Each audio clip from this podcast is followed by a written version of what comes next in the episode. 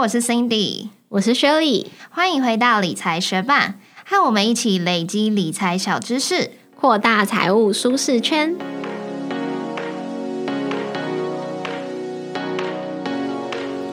在节目开始之前，我们想先来感谢一位在 Apple Podcast 为我们留下五颗星的学霸，他的名字是 XO 七二零八零一零一零八七三。他说：“终于找到适合新手的资讯管道，感谢两位，很喜欢听你们精心制作的每一集，很清楚好听，感谢。”谢谢这位 XO 数字学伴，喜欢我们的节目，有感受到我们的用心。我们现在也越来越享受挖掘题目、准备节目的过程。那也很欢迎你们到 Instagram 来跟我们互动，也会让我们有更多做节目的灵感哦。也谢谢正在收听的你，节目准备开始喽。在我们第七十集的节目中，我们有介绍到判断基金风险的其中一个指标夏普率。可以在买 ETF 基金或是判断投资组合策略的时候，衡量报酬与风险综合后的绩效表现，也就是判断能不能用越小的波动创造越高的获利，类似 CP 值的概念。那我们今天的节目则是要介绍另一个判断个股基金 ETF 风险的工具——贝塔值。那我们今天这集节目会讲解什么是贝塔值，贝塔值的高低代表什么意思，以及参考贝塔值需要注意的地方。贝塔值别名贝塔系数，英文又称贝塔 coefficient，又常被称为风险系数，是一种评估系统性风险的工具。可以利用贝塔值来衡量单一标的或是一个投资组合对比整体市场，也就是大盘的波动性，也就是你投资的商品报酬相对于大盘表现的波动程度。在详细介绍贝塔值之前，先来谈谈什么是系统性风险以及非系统性风险。系统性风险又称为市场风险，也就是由整体政治、经济以及社会等环境因素造成的风险。那非系统性风险呢，就是个别公司的风险，像是财务状况不佳啊，或者是管理层经营不善等等。那在我们部落格上有一张图，可以看到投资组合中的个股个数越多，整体的总风险就会越来越低。那这边降低的是。利用分散投资来降低非系统性风险，减少个别公司带来的损失。但是系统性风险和整体市场、宏观经济有关，像是汇率啊、通货膨胀、利率、天灾、战争等等的因素，会影响到所有的资产，所以就没办法透过投资组合来分散风险。那贝塔值则是帮助我们判断一档标的或是一个投资组合，它们相对于大盘的波动程度，也就是系统性风险。贝塔值大于一的时候，就代表标的的波动性大于整体市场的波动性。那当贝塔值等于一的时候，就代表标的的波动性与整体市场同步。那如果贝塔值小于一，就代表标的的波动性小于整体市场的波动性。如果贝塔值为负，则代表它的走势是跟大盘相反的。也就是把市场表现的基准当做是一，贝塔值大于一的标的会在市场表现好的时候表现得更亮眼，当市场表现差的时候则会表现得更疲软。那贝塔值小于一的标的，则是在市场表现好的时候绩效比不上大盘，但是市场表现差的时候，标的的表现则会优于大盘，也就是损失比较不惨重。举例来说，如果 A 公司的贝塔值为二，当大盘的指数上涨十趴的时候，A 公司的股票就会上涨二十趴；当大盘下跌十趴的时候，A 公司的股票则会下跌二十趴。如果 B 公司的贝塔值为零点五，那当大盘指数上涨十趴的时候，B 公司的股票就会上涨五趴；但是当大盘下跌十趴的时候，B 公司的股票则会下跌五趴，波动是比市场来的平缓。在我们第五十三集的节目介绍《买下全世界》这本书中，我们有提到另一个衡量标的风险的指标——标准差。那么，标准差跟我们今天介绍的贝塔值有什么样子的差异呢？标准差它衡量的是总风险，也就是我们前面讲到的系统性风险，再加上非系统性风险。可是贝塔值它就只有衡量系统性风险而已。虽然贝塔值、标准差都是衡量风险，可是两者不同的地方就在于标准差衡量标的报酬率的波动性，而贝塔值则是衡量标的报酬与大盘表现相对的波动性。那我们接下来就用大家熟悉的台湾五十来举例来比较看看贝塔值的差异。我们会比较的有元大台湾五十，也就是零零五零，然后元大台湾五十。正二，也就是零零六三 EL，以及元大台湾五十反一，也就是零零六三二 R 的贝塔值。元大台湾五十在二零二零年的贝塔值是一点零三，几乎就是跟大盘的波动性一模一样。再来，元大台湾五十正二在二零二零年的贝塔值是二点零四，涨跌幅几乎也都是大盘的两倍。而台湾五十反一在二零二零年的贝塔值是负零点九一。走势几乎就是大盘的相反。在我们的部落格文章中，我们也有把这三档标的近五年的年化标准差、贝塔值还有夏普率都列出来。如果有兴趣比较看看的学伴，就欢迎你去部落格观看喽。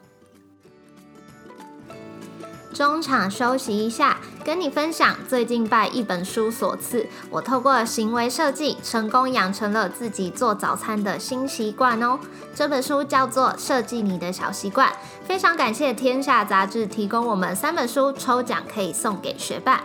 只要在五月二号之前到我们的 Instagram 抽奖贴文下留言，tag 两位朋友，或者是到 Apple Podcast 为我们留下五颗星的评论，就有机会得到《设计你的小习惯》这本书哦。你也有想要养成的习惯吗？就立刻开始行动吧。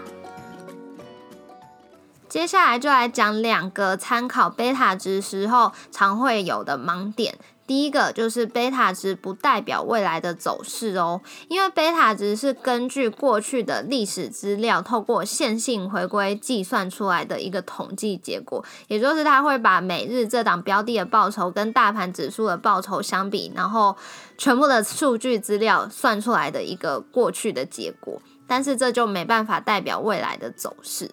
第二个高贝塔值的标的不一定就是好，因为很多投资者会希望高贝塔值就可以得到比大盘更高的报酬。可是同样的高贝塔值在熊市的时候就会比市场跌得更多。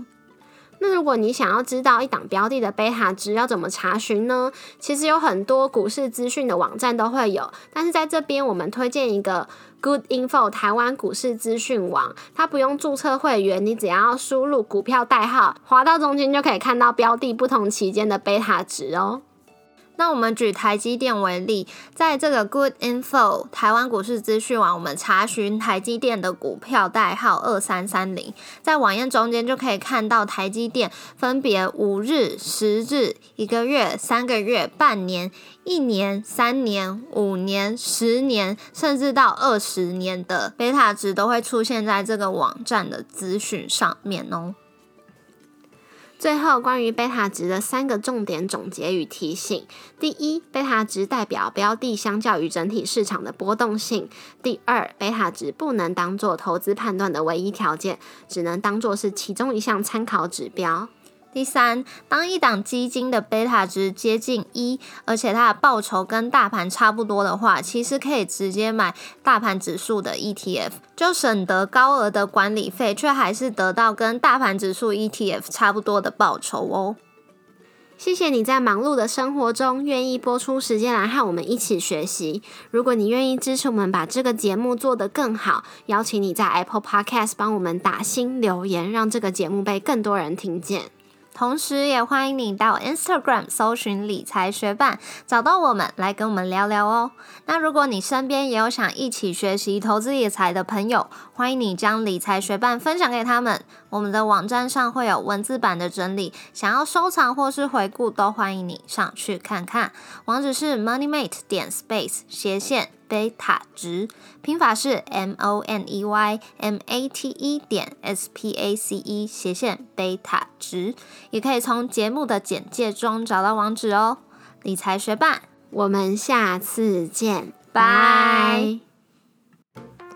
不晓得大家有没有听说，最近 Apple Podcast 打算推订阅制，就是让 Podcast 创作者可以向订阅的人收费。嗯，我们目前是没有这打算啦，就我们的节目内容还是会一样公开的分享给大家，但是在这波改版里面，我们就是守宅户。没错，我们节目就莫名其妙被消失。可能大家就是平常我在听听 podcast 也知道，像是古癌还有一些节目，其实都莫名其妙从排行榜中消失，然后排行榜有一些也会看到一些空白，或者是我自己常滑到第六十六名就滑不下去，甚至我在搜寻我们的节目的时候，就是搜寻不到这个节目，我只能看到我们的单集内容。